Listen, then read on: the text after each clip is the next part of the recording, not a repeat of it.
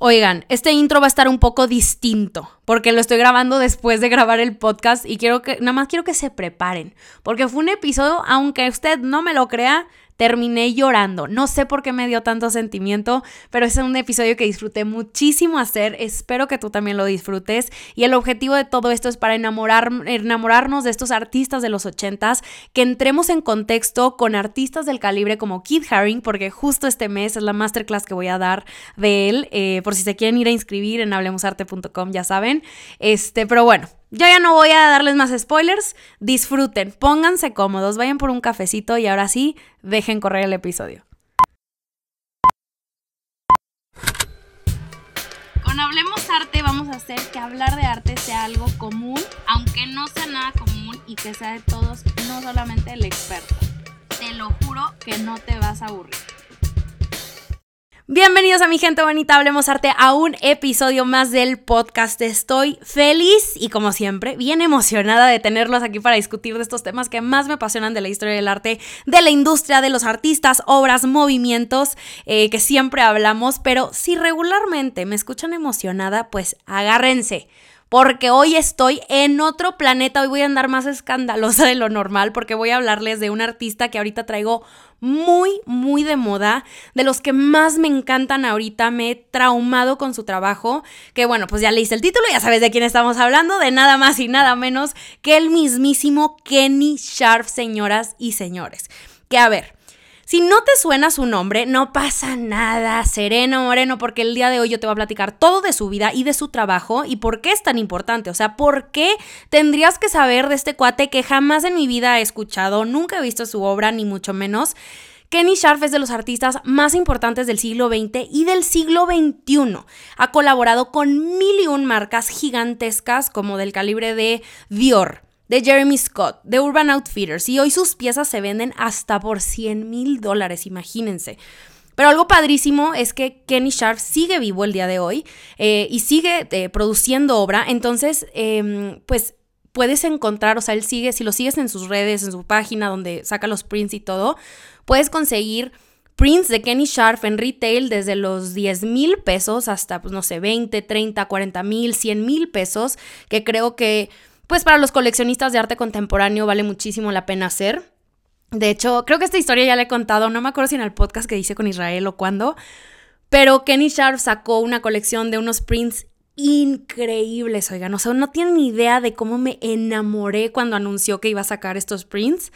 Eh, de edición limitada y me meto a ver el precio y costaban como 20 mil pesos y yo dije, no, no, pues no hay manera. O sea, yo no sé cuánto esperaba gastar, ¿verdad? Me la bañé, pero no, no, no hay manera que yo pudiera gastar pues 20 mil pesos en, un print, este, por más, aunque fuera de Kenny Sharp.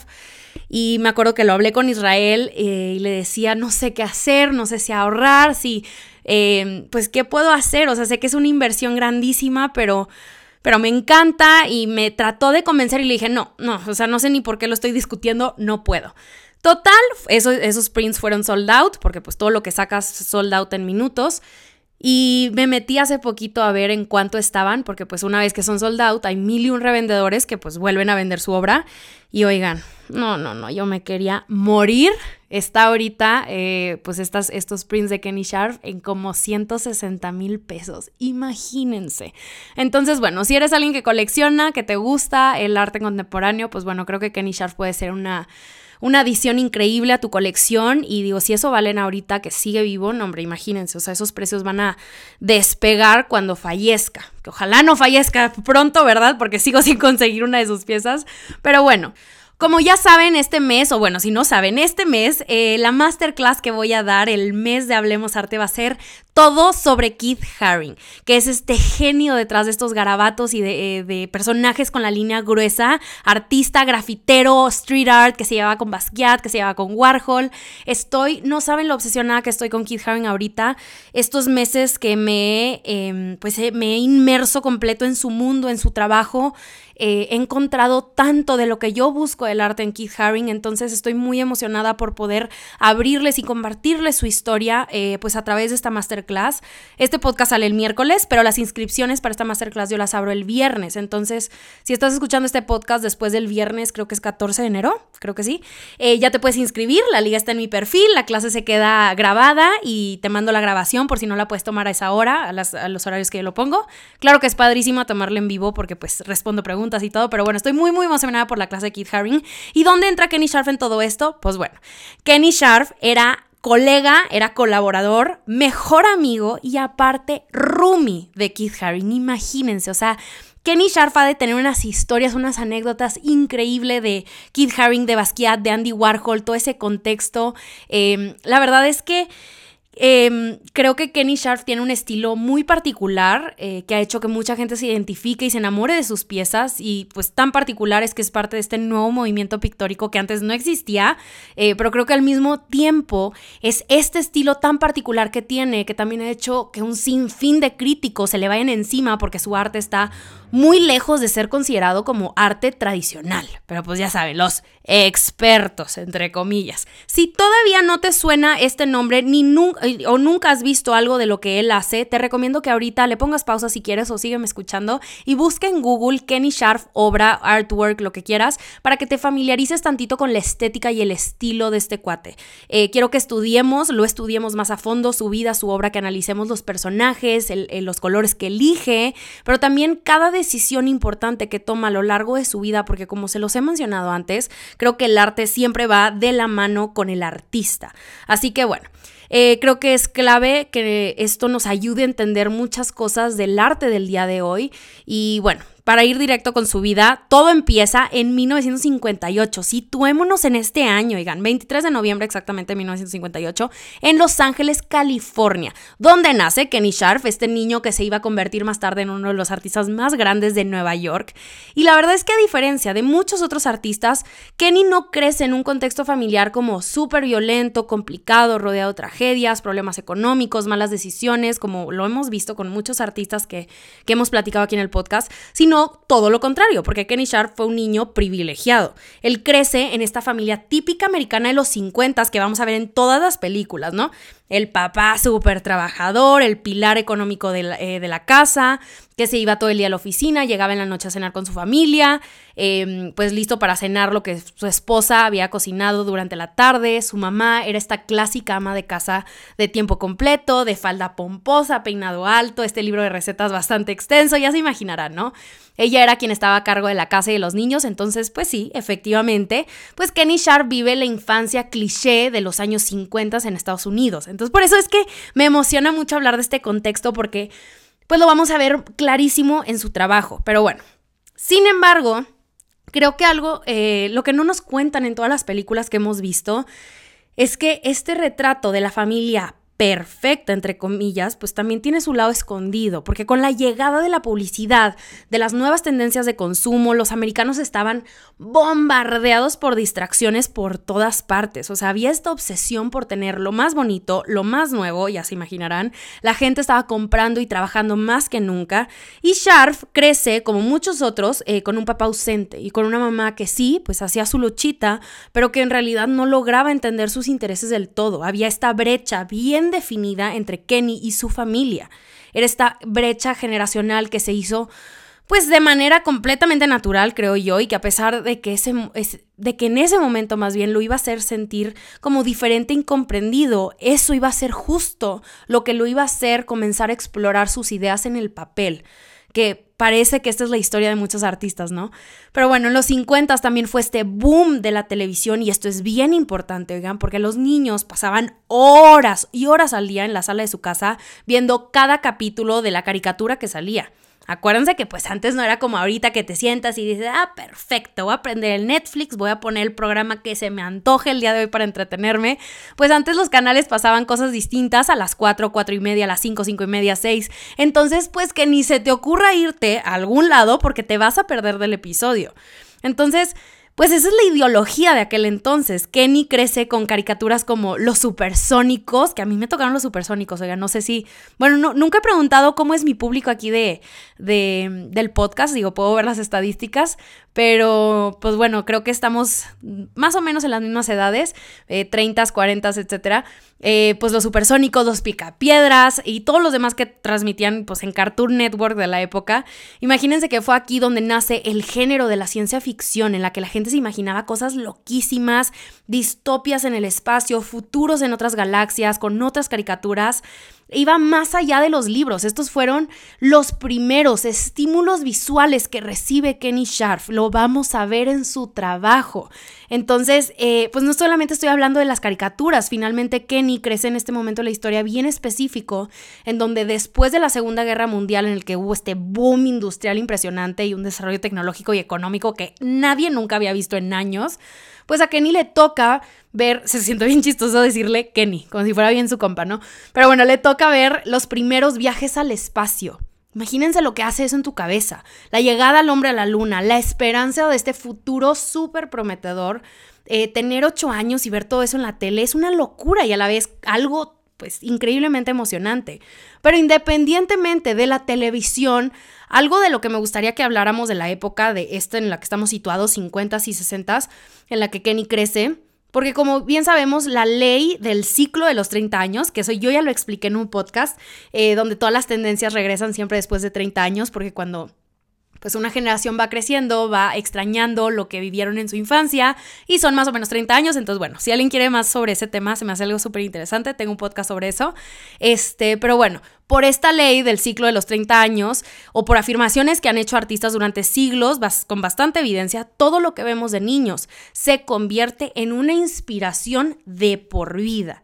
Y si hablamos de Estados Unidos en los 50s y 60s, pues podemos imaginarnos, el contexto perfectamente.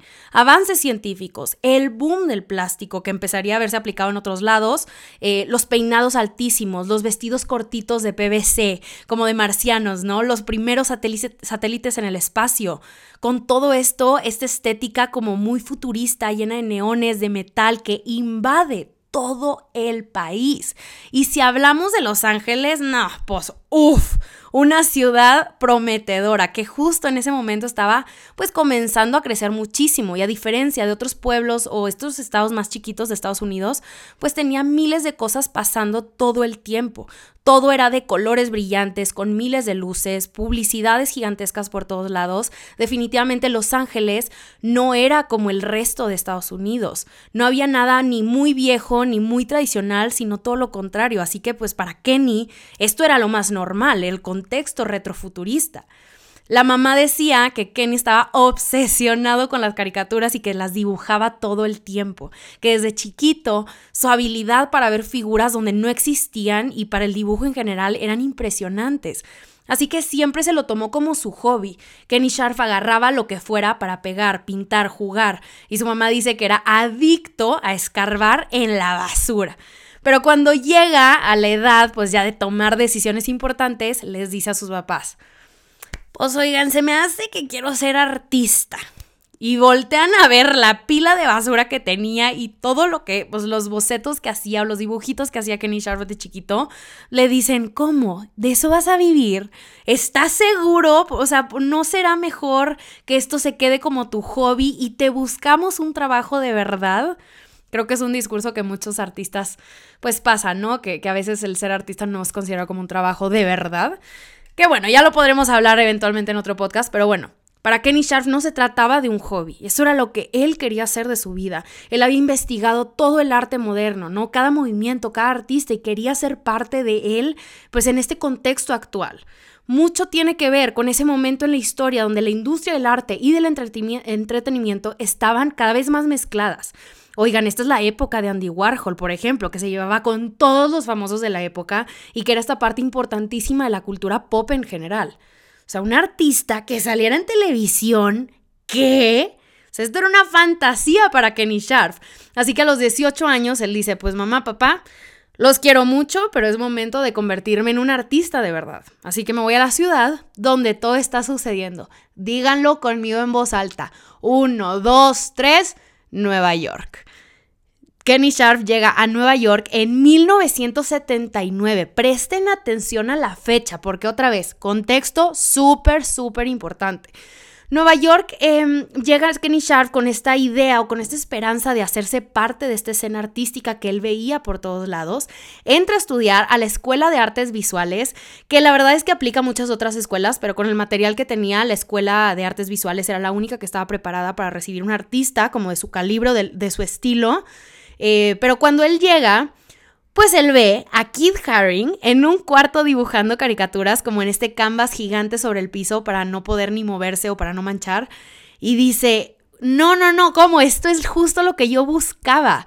Eh, eh, hacen este clic instantáneo, pues eran este par de, los podemos llamar como lunáticos, fanáticos, súper apasionados que incluso, como les mencionaba, pues llegarían a ser roomies más tarde.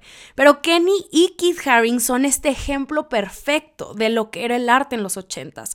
Colores brillantes, dibujos interminables, rápidos, efímeros, con una clara influencia de la cultura de la televisión con la que habían crecido, como si todo fuera un cómic o una película, ¿no? Simple, inmediato, instantáneo. La mayoría de los maestros impulsaban su talento, aunque pues no lograban entenderlos de todos, pues era un arte muy distinto.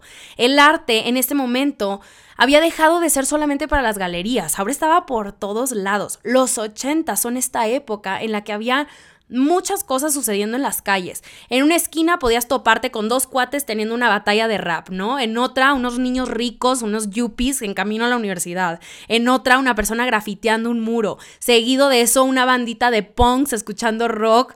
Eh, en otra, una persona ofreciéndote drogas. Era una ciudad caótica.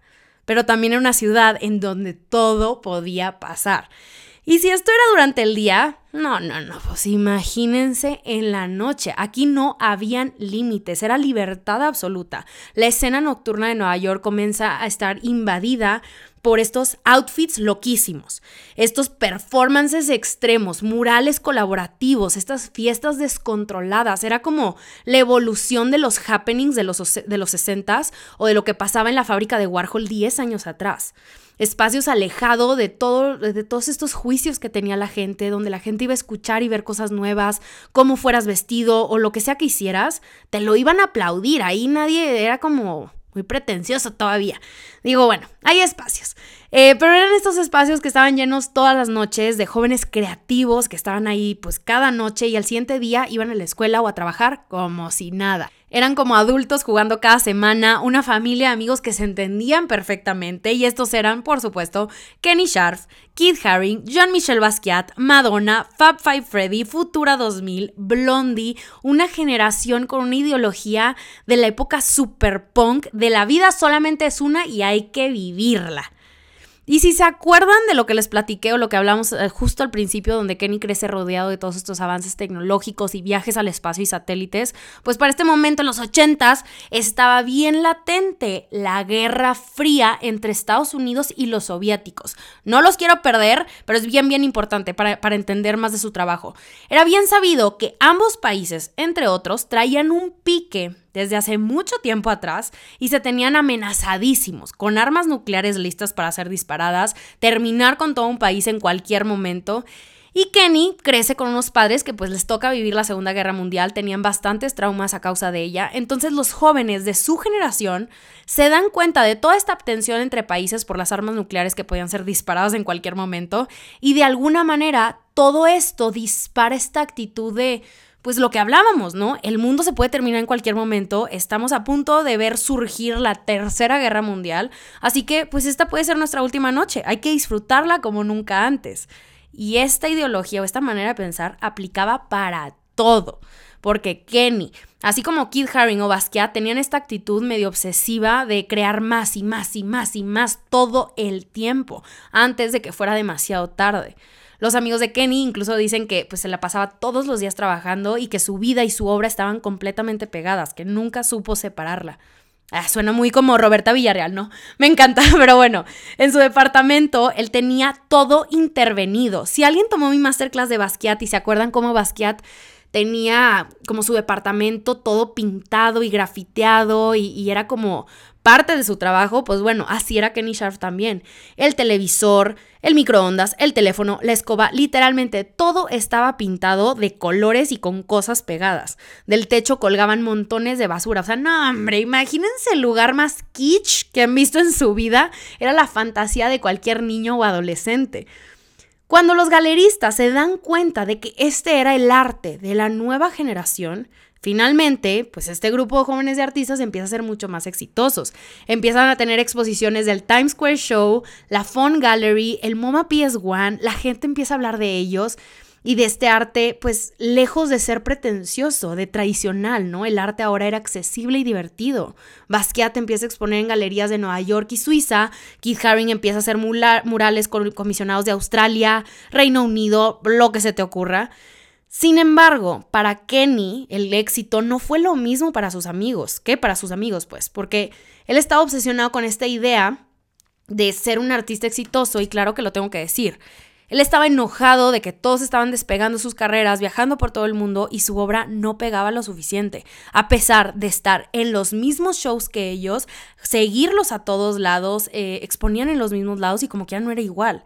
Así que pues se da cuenta que Nueva York quizá no le iba a traer lo que él esperaba, comienza a buscar nuevas oportunidades y aquí todo cambia porque embarca un viaje en busca de esta inspiración que hace a Brasil en 1985 y ahí comienza la historia de amor porque conoce a Teresa.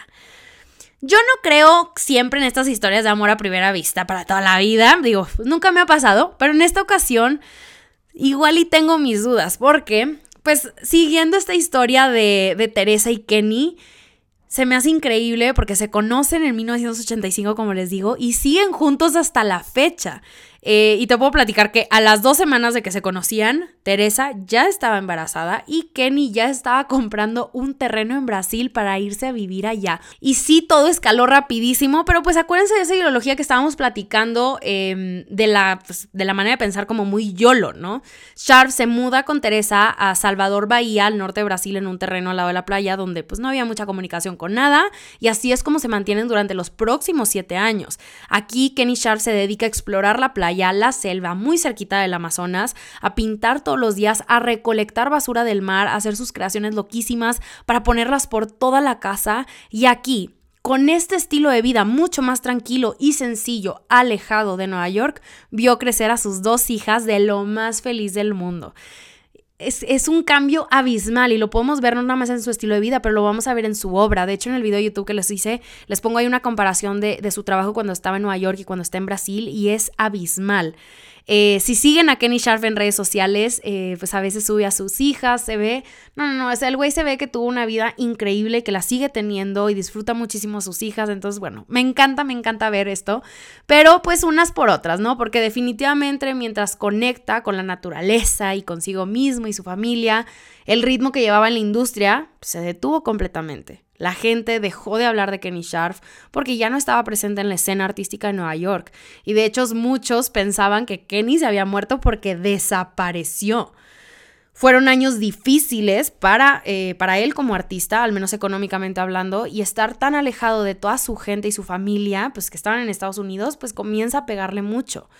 La cosa todavía se pone peor, y creo que esta es la parte más sensible, porque para 1988 de vuelta en Estados Unidos, había una epidemia que estaba acabando con todos sus amigos. Había llegado el VIH. Klaus Nomi, Seng Kwon Chi, John Sex y su mejor amigo, que recién lo había ido a visitar, Keith Harry.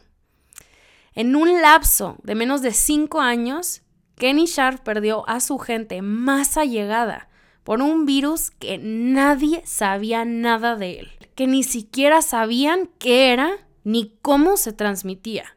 Sharp entra en esta depresión fuertísima y para 1992 decide que era momento de volver a casa. En el 92, Kenny y su familia se mudan a Miami para, tener, eh, para seguir teniendo ese estilo de vida como playero al que se acostumbraron, pero pues estando más, eh, más cerca de la escena artística de Estados Unidos. Pero fue bien difícil acomodarse como antes, pues imagínense, estar haciendo estos cambios, estar completamente desapegado a todo lo que estaba sucediendo como en una ciudad, ¿no? Eh, este fue un periodo bien difícil para Sharp porque es cuando está al mismo tiempo batallando con su depresión. Y volver a Estados Unidos pues lo hace más difícil todo aún. Así que esta lo vamos a ver eh, como una época muy oscura, pero también en su obra. Sharp empieza a interesarse en el más allá, en la religión, en el espacio. Había pasado por muchísimo, perdió a sus mejores amigos y no tenía ni idea ni por qué.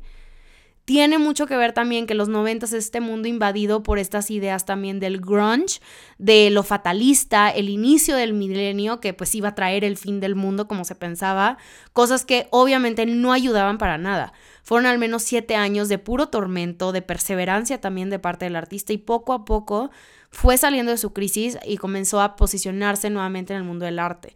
Hasta que ya nos vamos a ir entrando al a los inicios de los 2000, que ya estaba mucho más ubicado en la, en la, industria, estaba listo para volver a Nueva York, empieza a ser comisionado por más artistas, ponerse al lado de grandes otros, también en exposiciones, y esta vez regresó más fuerte que nunca. Lo, más importante de todo esto es que ya no era como el Kenny Sharp que era 20 años atrás, cuando los críticos lo desacreditaban por el trabajo de Basquiat y Haring, por ser como demasiado, o sea, lo comparaban mucho con ellos porque era muy infantil y poco estudiado, pero entendieron que el arte estaba ilustrando el entorno de la gente. Entendieron que las caricaturas eran el equivalente a los personajes religiosos de la época medieval.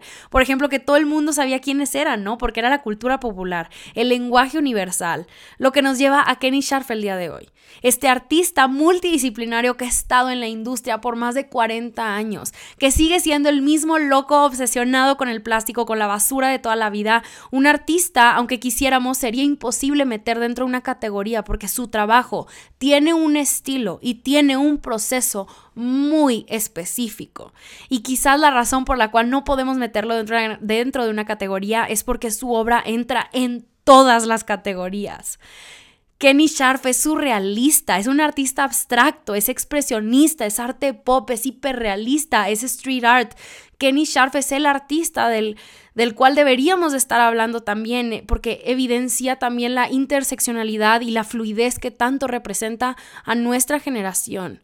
Es un artista que a pesar de haber evolucionado y madurado junto con su obra, nos sigue enseñando hasta la fecha la importancia de seguir siendo niños. No sé por qué me está dando tanto sentimiento hablar de él, pero em, me encanta. Y creo que si hasta aquí no, no nos ha quedado claro, pues sí, definitivamente soy un fan de Kenny Sharp y todo su trabajo. Pero creo que es un artista, no sé si llamarlo infravalorado porque es un artista bien famoso también, pero no se habla muy seguido, ¿no? No lo vemos como en primeras planas en ningún lado, ni en Instagram, ni en nada. Y, que a pesar de que en su momento no fue igual de exitoso que todos los demás con los que se llevaba, porque les estoy hablando que Basquiat Haring y Warhol eran sus mejores amigos y nunca llegó a sus ligas, tiene mucho que ver con que Sharp siguió muchos años de su vida buscándose a sí mismo y priorizando su arte por encima del dinero, que es un discurso que defiende hasta la fecha. Y ahora acuérdense que cuando hablamos de un artista aquí en el podcast no se queda solamente aquí, sino es algo que yo sigo, eh, que continúo hablando en todas mis redes sociales.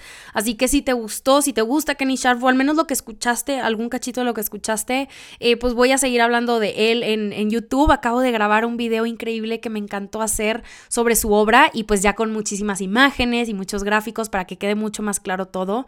Eh, voy a estar subiéndoles más contenido de Keith Haring y de Kenny Sharp en conjunto en mi Instagram, en Facebook, ya saben. Así que cuando les digo que no están listos para la cantidad de contenido que viene para ustedes esta semana, no están listos. Mi gente bonita, con esto llegamos al final de este episodio. Eh, fue un episodio que disfruté también mucho grabarles. Eh, no puedo creer que me puse tan emocional cuando nunca he llorado hablando de Kenny Sharp. Creo que no es un artista como muy para llorar tampoco. Eh, y algo que estaba hablando de... Mm, ay, ya iba a cerrar el podcast, pero me quedé pensando en otra cosa. Cuando por ejemplo, si hablamos de Kenny Sharp, ah, y vuelve a empezar todo el podcast, ¿no? Pero hay que tener en mente que el, como el, el pico de la obra de Kenny Sharp fue en, podemos llamar los ochentas, ¿no? Eh, se empieza a meter en, en la industria artística. Era un momento en donde todavía se celebraba mucho el expresionismo abstracto, ¿ok? Entonces, si el día de hoy tú pones una obra, no sé, de Mark Rothko, y al lado una de Kenny Sharp, probablemente la gente, porque me ha tocado, ¿verdad? Eh, que diga, ay no, o sea, la obra de Kenny Sharp, o sea, son puras como caritas felices y está como muy hipioso y está muy como fumado, pues obviamente no me hace sentir nada, la que me hace sentir algo es la obra de Mark Rothko. siempre acuérdense, oigan, del objetivo del artista. ¿Ok? No podemos esperar que la obra de Kenny Sharp nos traiga a las lágrimas, al menos que sea Roberta Villarreal, pero porque ese no es el objetivo de Kenny Sharp. Lo que Kenny Sharp hacía era retrataba el contexto en el que estaba, em, situándose en su infancia, trataba de, agregar todos esos elementos pop, de la cultura popular, estos personajes, todo lo brilloso, los colores neones, entonces sería completamente injusto que comparemos artistas cuando ni son de su rubro, ni, ni son con su mismo objetivo, ni, ni, están buscando lo mismo. Entonces, creo que hay que ser bien, bien inteligentes cuando hagamos comparaciones y cuando demos nuestra opinión sobre algo. Y ya, con eso voy a cerrar el episodio. Mi gente bonita, muchas, muchas gracias por llegar hasta esta parte. Les mando un abrazo enorme hasta donde quiera que estén. Los espero en mi masterclass de Keith Haring y en mis redes sociales para seguir hablando de estos temas. Eh, les mando un abrazo enorme y ya saben que como siempre hablemos arte la próxima semana.